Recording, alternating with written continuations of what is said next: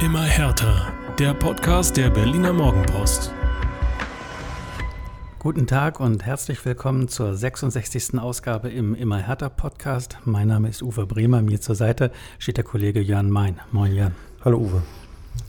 Jörn, hast du es Paul Dardai gleich getan und längst alle Weihnachtsgeschenke besorgt, damit du dich jetzt in der letzten Woche vor Weihnachten voller Fußball konzentrieren kannst? Ähm, ja, bei mir ist aber, muss ich dazu sagen, auch relativ einfach, weil wir nur unserer Tochter was schenken und, den, und ein bisschen was spenden, äh, nämlich an die Krebshilfe. Äh, von daher war das auch ein bisschen einfach, weil auch meine Frau sich um die Geschenke für unsere Tochter gekümmert hat. Also bin ich fein raus gewesen. Okay.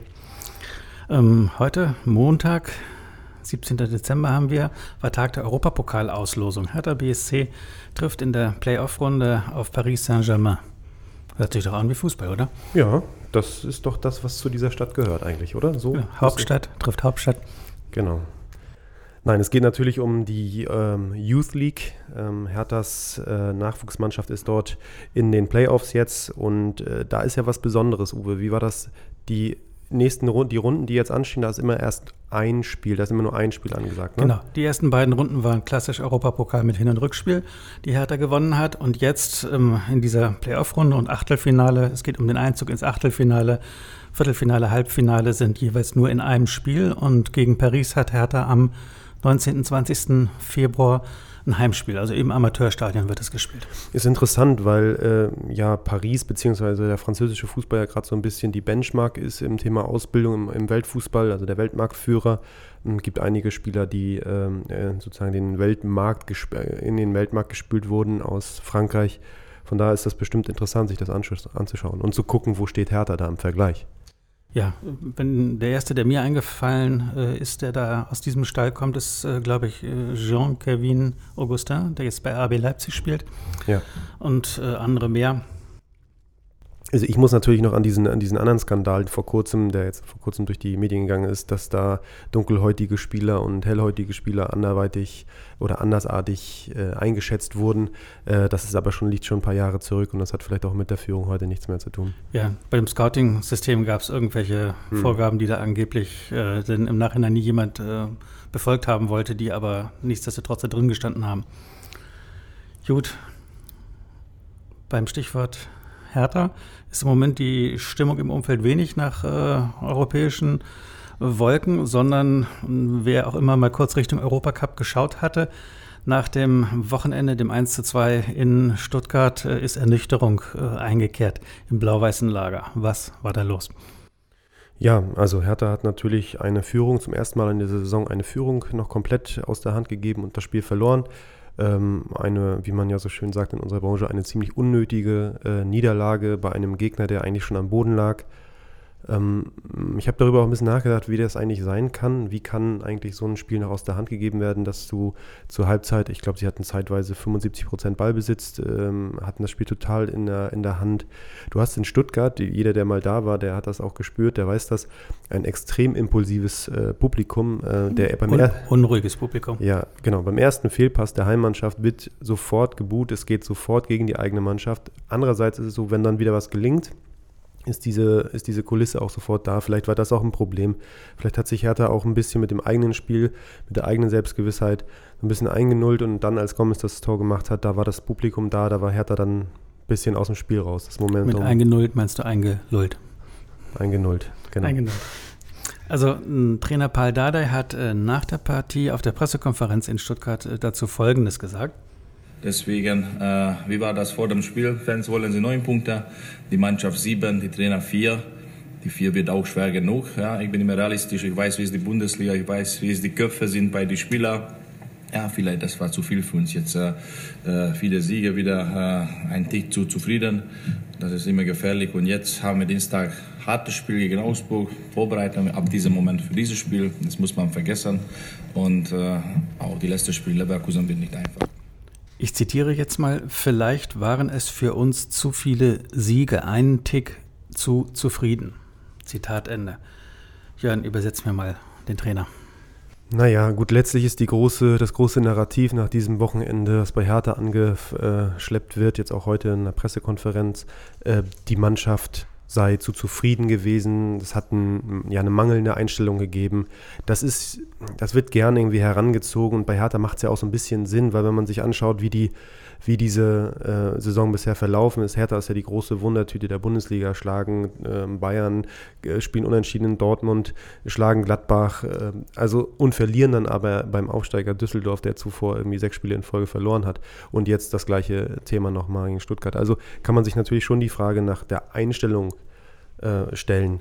Aber was ein bisschen, was ich finde, ein bisschen flach ist bei dieser, bei dieser Einschätzung ist ja, wer ist denn dazu, dafür zuständig, dass die, Ein dass die Einstellung der, der Spieler, dass die stimmt?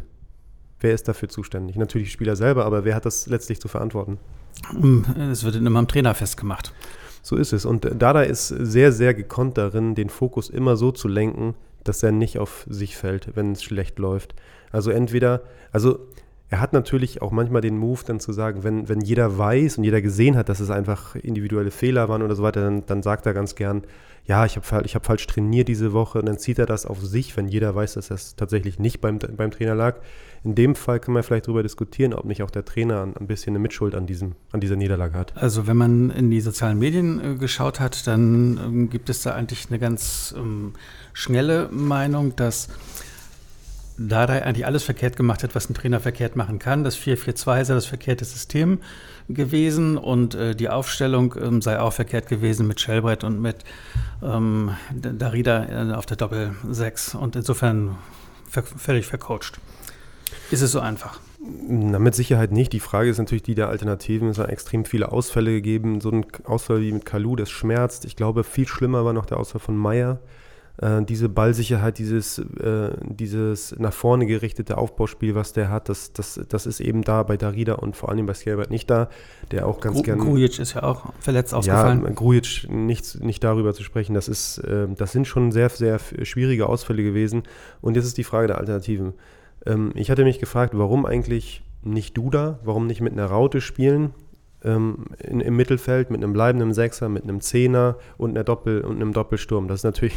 Also als jemand, der Hertha regelmäßig sieht, äh, sage ich, der Trainer sagte immer, es wird nur gespielt, was auch trainiert wurde.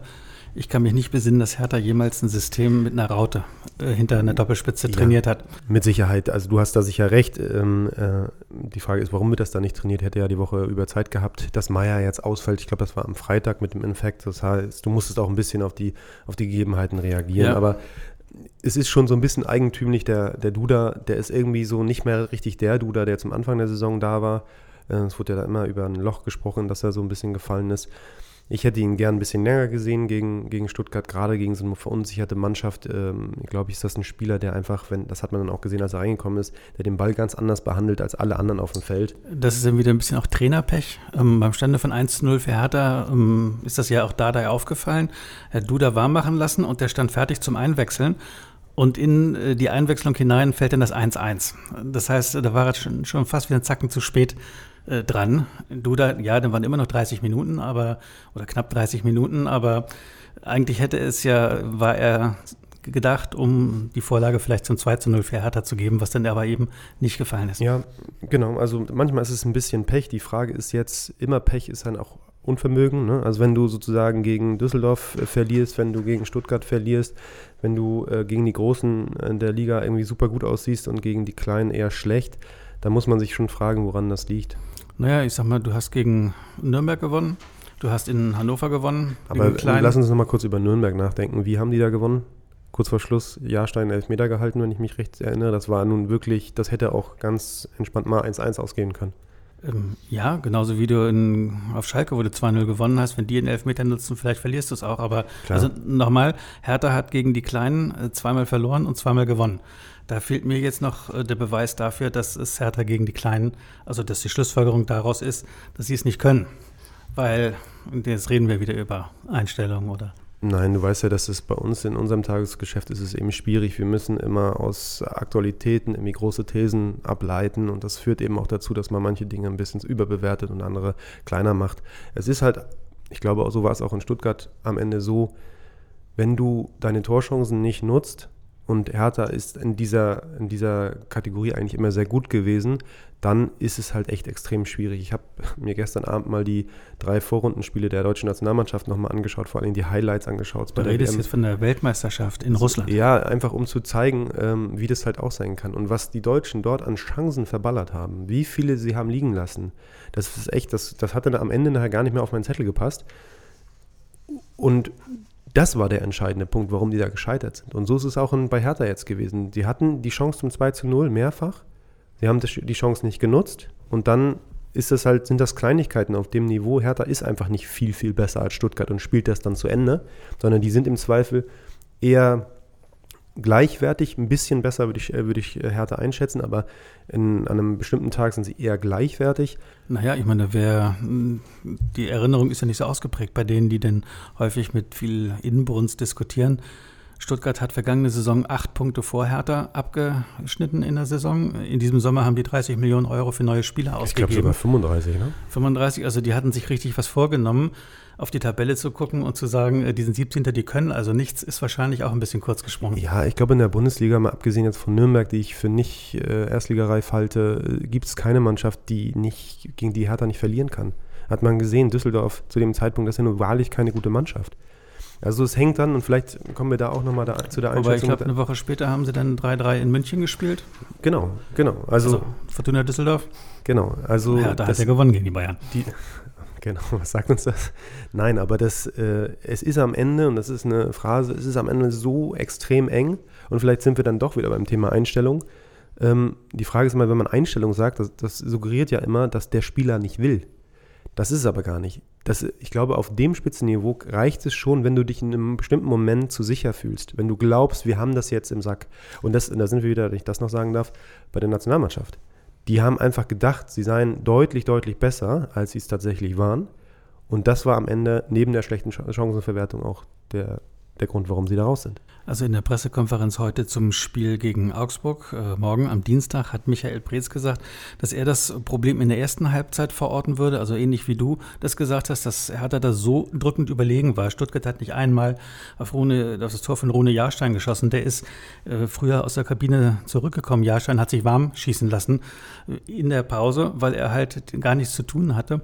Und dass du dann irgendwann mal denkst, äh, die kriegen halt wirklich gar nichts auf die Reihe, die Stuttgarter. Dann spielen wir das jetzt zu Ende. Aber genau das war dann, wenn es denn so war, äh, ein und, Fehler. Und was halt immer in solchen Situationen auch passiert ist, dass wenn das dann umschlägt und eine Mannschaft dann irgendwie durch Glück oder durch ein schlechtes Stellungsspiel ein Tor erzielt, dann kannst dann du nicht 1 -1. mehr reagieren als Mannschaft. Dann bist du starr vor Angst oder vor, also du, du bist, hast mit dieser Situation nicht gerechnet und als sie den Ausgleich geschossen haben, war mir völlig klar, ich, ich habe mit einem Kollegen noch gewettet vor dem Spiel, der sagte, ähm, Hertha holt keinen Punkt. Da habe ich gesagt, da halte ich auf jeden Fall dagegen, weil Stuttgart ist so schlecht im Moment.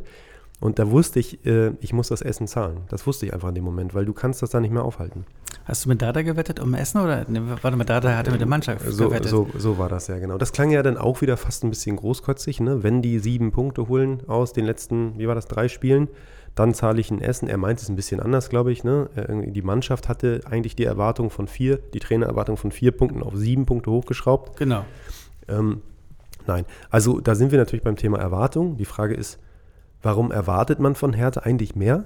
Und da ist die Frage. Ähm Weil wir doch eigentlich wissen wir doch, dass Hertha genau das immer und immer wieder gemacht hat in den letzten Jahren. Denn wenn es wirklich möglich ist, oben mal dabei zu sein, und dann wären sie, glaube ich, oben, sie wären, glaube ich, Vierter gewesen zeitweise ja, Sieg. Also sie wären, äh, auch das wird ja dann immer gerne übersehen, sie wären einen Platz besser gewesen. Mit, sie haben jetzt 23 Punkte, mit dann 26 hätten sie dann ähm, mit dem fünften Punkt gleich gestanden. Aber du hättest das dritte Spiel hintereinander gew gewonnen. Du hättest Klar. weiterhin von einem goldenen Dezember träumen können. Du kannst so richtig mit Euphorie kommen.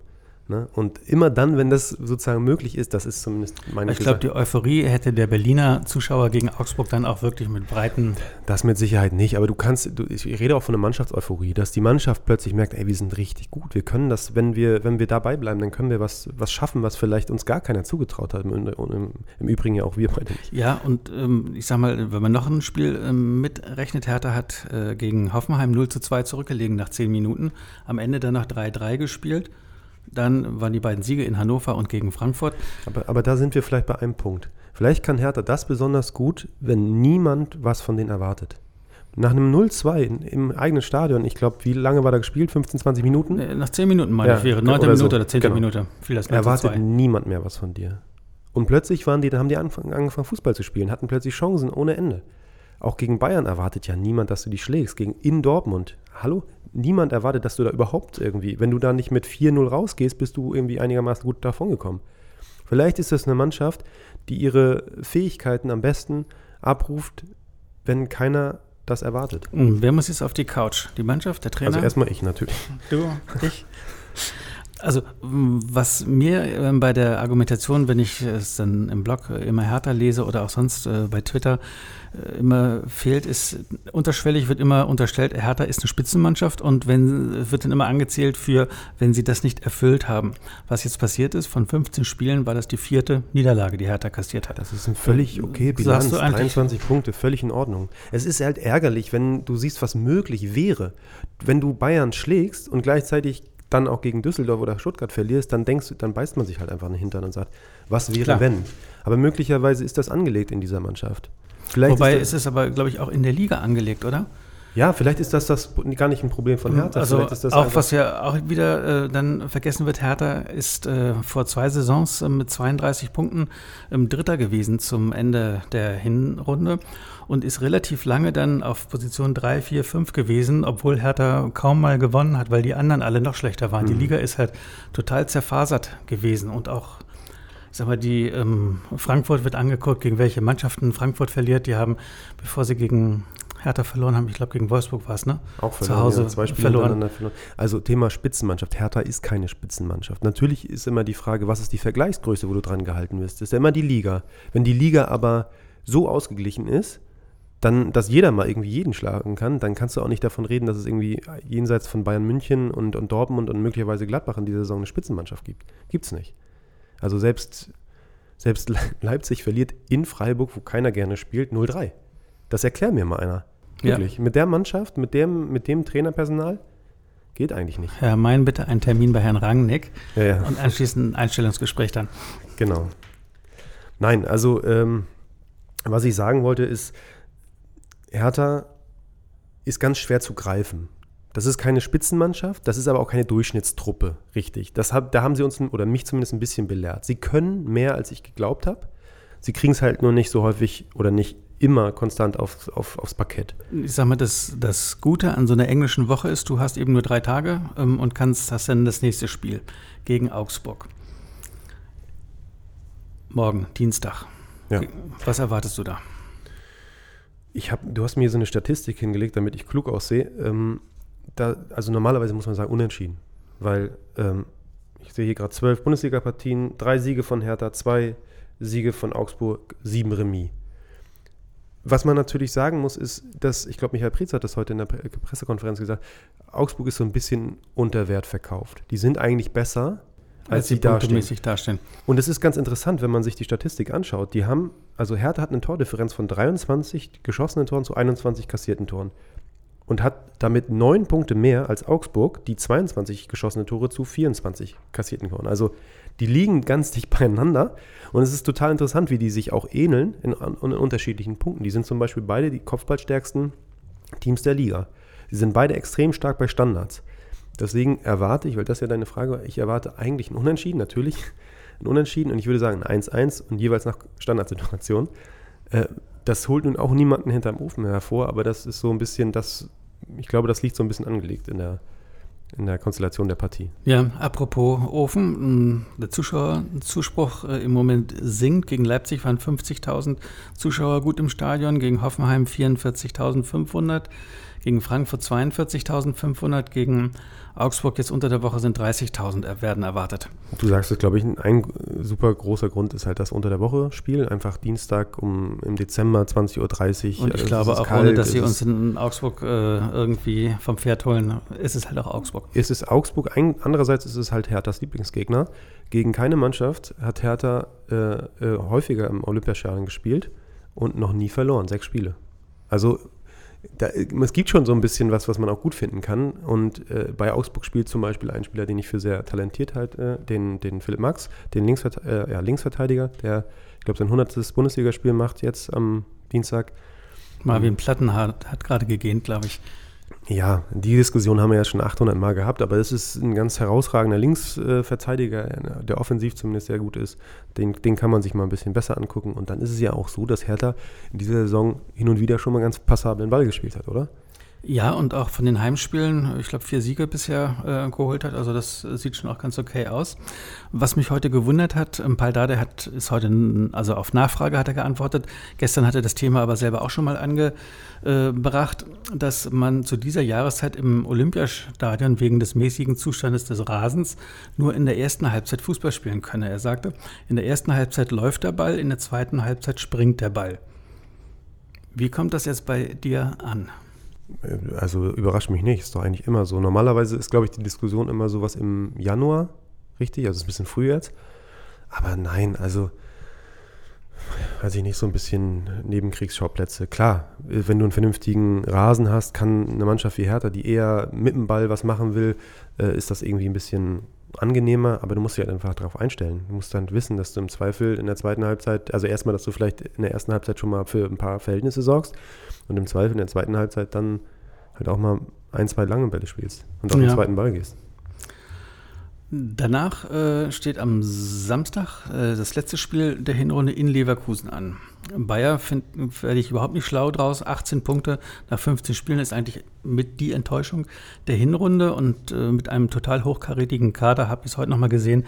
Die hatten mindestens Platz 4 ausgegeben, also Champions League Platz als Saisonziel mit den Herren Mitchell Weiser und Kai Havertz, Julian Brandt, Leon Bailey, Karim Bellarabi, wie sie alle heißen. Ja, für mich auch extrem überraschend. Für mich die Mannschaft, die am meisten underperformt, wie man es ja sagt, in dieser Saison. Ähm, Kai Havertz, einer meiner absoluten Lieblingsspieler in, im Moment. Ich glaube, dass das schon, das, also spätestens das Spiel schon das Endspiel sein könnte für den Trainer Heiko Herrlich. Ich habe heute gelesen, dass ähm, der Club sich auch schon mit anderen Trainern äh, beschäftigt hat. Äh, Peter Bosch, der bei Dortmund war und danach arbeitslos, der früher bei Ajax war. Dann der Rose von Salzburg, der ja. ähm, also das könnte ich mir vorstellen. Das haben die sich jetzt eine Hinrunde angeguckt und gemerkt, sie kommen nicht so richtig, sie kommen nicht so richtig in die Gefilde, in die sie eigentlich wollen, auch wenn sie in der Europa League, glaube ich, Gruppenerster geworden sind. Ähm, das Sie haben es verloren in, ähm, gegen Frankfurt und spielen auf Schalke am Mittwoch. Ja, gut, Schalke ist natürlich jetzt auch nicht zum Zittern im Moment, aber das ist halt letztlich, wir haben über Wundertüten gesprochen, Mannschaften, die ihr Potenzial irgendwie mal abrufen, mal nicht. So ist es bei Leverkusen auch. Das wird schon spannend. Ich glaube, die letzten Spiele gegen Leverkusen waren immer relativ schwierig für Hertha. Die Frage ist so, wie, wie bereitest du eine Mannschaft, also wenn du Paul Dada bist, wie bereitest du eine Mannschaft auch sowas vor? Im Grunde musst du, denen, musst du deiner Mannschaft sagen, das sind richtig gute Leute und die können richtig was, aber wenn die dann irgendwann mal bei Kicker googeln, wo stehen die eigentlich in der Tabelle, dann ist es halt schon auch ein bisschen schwierig, ne? Ja, und äh, ich sag mal, vom Personal her wird ähm, Paldada nicht so viele ähm, Variationsmöglichkeiten haben, weil, so wie er sich heute angehört hat, wird wohl weder Salomon äh, Kalou noch Arne Meyer für das Augsburg-Spiel zurückkehren können. Also ja. da hast du dann im Prinzip das gleiche Personal am Start mit, also gleiche 18er-Kader, mit dem er auch in, ähm, wo waren sie, in Stuttgart waren. Ja, also also ich habe es ja vorhin schon mal gesagt, ich glaube, der, der Ausfall von Meier ist der, der am meisten wehtut. Also der ordnet das Spiel auf eine Art und Weise, ähm, wie es irgendwie schon davor oder ja auch vor ihm irgendwie wenige Leute gemacht haben in den letzten Jahren, fand ich. Und Kalu, ich glaube, gegen Augsburg hat er mal ein sehr wichtiges Tor geschossen für, für Dada, ein Kopfballtor. Ähm, auch natürlich ein wichtiger Spieler. Schauen, wie es da dann aussieht. Aber Sie haben jetzt 23 Punkte. Wir gehen jetzt mal davon aus, dass, wenn wir jetzt mal hochrechnen, sie kriegen, sie spielen unentschieden gegen Augsburg und meinetwegen verlieren gegen, gegen Leverkusen, was dann die Stimmung sicher nicht hochtreiben wird, aber dann stehst du mit 24 Punkten immer noch recht gut da für Hertha-Verhältnisse. Nicht überragend gut, aber du, du bist irgendwo im Mittelfeld äh, und kannst dich noch nach oben orientieren. Wobei, wenn man ein 1-0 gegen Augsburg gewinnen würde, ja, konjunktiv. Das, dann hast du auch den Druck am Ende nicht. Also dann, keine Ahnung, also dann, dann das wäre schon sicher ein bisschen von Vorteil. Ja. Ähm, Im Moment frisch reinkommt äh, eine aktuelle Meldung, dass der Deutsche Fußballbund Hertha BSC wegen der Geschichten in Dortmund am 27. Oktober war das jetzt mit einer wieder sehr hohen Geldstrafe belegt hat, 100.000 Euro. Darüber hinaus äh, muss Hertha BSC einen Geldbetrag von 35.000 Euro an die Polizeistiftung Nordrhein-Westfalen zahlen. Äh. Gab es das schon mal, dass nee, sozusagen das so eine Strafzahlung, ist das eine freiwillige Zahlung oder was soll das sein? Also du sagst ja muss, schließt du gerade vor. Also die äh, Formuli- Formulierung heißt erstmal, dass es eine Geldstrafe für Hertha von 100.000 Euro An- äh, gibt, hat das DFB. Sportgericht des DFB Mhm. befunden. Darüber hinaus wurde dem Verein auferlegt, ein Geldbetrag in Höhe von 35.000 Euro an die Polizeistiftung Nordrhein-Westfalen zu zahlen. Ja, ich glaube, in dieser ganzen Thematik ging es ja immer auch viel um Signale. Also warum ist die Polizei damals in diesem Block, also warum sind die da so aggressiv vorgegangen? Ja. Äh, ähm, das ging ja darum, irgendwie auch da ist eine politische Entscheidung gewesen, da eben auch stärker präsent zu sein. Jetzt wirkt es mir so ein bisschen so, als würde da auch wieder so ein Signal, hier, wir lassen uns nicht alles gefallen. Und da muss der Verein jetzt mal, sagen auch der Polizei so ein bisschen ja, Schadensersatz im Grunde genommen äh, leisten bin ich ein bisschen im Moment ein bisschen überfragt jetzt. äh, Also ein bisschen komisch mutet mir das äh, an. Also was äh, damit jetzt nichts zu tun hat, das geht parallel weiter, dass äh, eine Ermittlungsgruppe gibt. Ähm, ich glaube, es sind 70 Strafanzeigen ähm, irgendwie gefertigt worden für Leute, die man denn da identifiziert haben will, die dort ähm, auffällig geworden sind. Das wird aber dann sozusagen staatlich, das wird dann vor Gericht ausgetragen und kommt zu irgendeinem Resultat. Ja, ich das mein- ist damit jetzt nicht gemeint. Genau, die, die äh, Beteiligung an den Kosten durch die Vereine, das ist ja ein ganz anderes Thema. Äh, an den, durch die, also die Beteiligung an den Polizeikosten, das ist ja nochmal ganz anders. Das ist ja hier, wenn es jetzt um eine Stiftung ist, müsste man sich mal angucken, was die Stiftung eigentlich macht. Aber also für mich mutet das jetzt erstmal so an, als sei das irgendwie eher so ein, ich meine, 35.000 ist jetzt ja auch nicht so eine Riesensumme. Ja, wobei beim letzten Mal, ich meine, da warst du ja mit dabei, ähm, als Hertha Pokal vergangene Saison in Rostock gespielt Mhm. hat, gab es eine Geldstrafe von 100.000 Euro. In meiner Erinnerung war das die höchste bis dahin. Dies äh, hat Hertha jetzt wiederbekommen, plus eben diesen äh, 35.000 Euro drauf. Das ist schon erheblich, finde ich, Ja, klar. was da gezahlt werden muss. klar. Vielleicht war das aber in, in Dortmund nochmal eine andere Qualität da, der Ausschreitungen, die da, ich glaube in, in Rostock, gut, wir müssen das nicht mehr auseinanderklabüstern, aber in Rostock geflogen, glaube ich, äh, Raketen in den Rostock-Block und andersrum. Hier Ja. wurden ja richtig Beamte verletzt und also schon mal eine andere Frage, eine andere Geschichte. Das erste Training 2019 wird Hertha am 3. Januar 10 Uhr auf dem Schenkendorfplatz machen. Wer vorbeigucken will, ähm, da gibt es eine Möglichkeit, hautnah die Jungs zu erleben. Meine Frage an dich, meinst du, dass Co-Trainer Rainer Wittmeier dabei sein wird? Also zur Erklärung nochmal, die Stuttgarter Nachrichten hatten vergangene Woche ein zweites Mal darüber spekuliert, ob der VfB noch einen zweiten Anlauf nimmt, um Wittmeier vielleicht schon im Winter als Co-Trainer in Berlin loseisen zu können und den nach Stuttgart zu bekommen.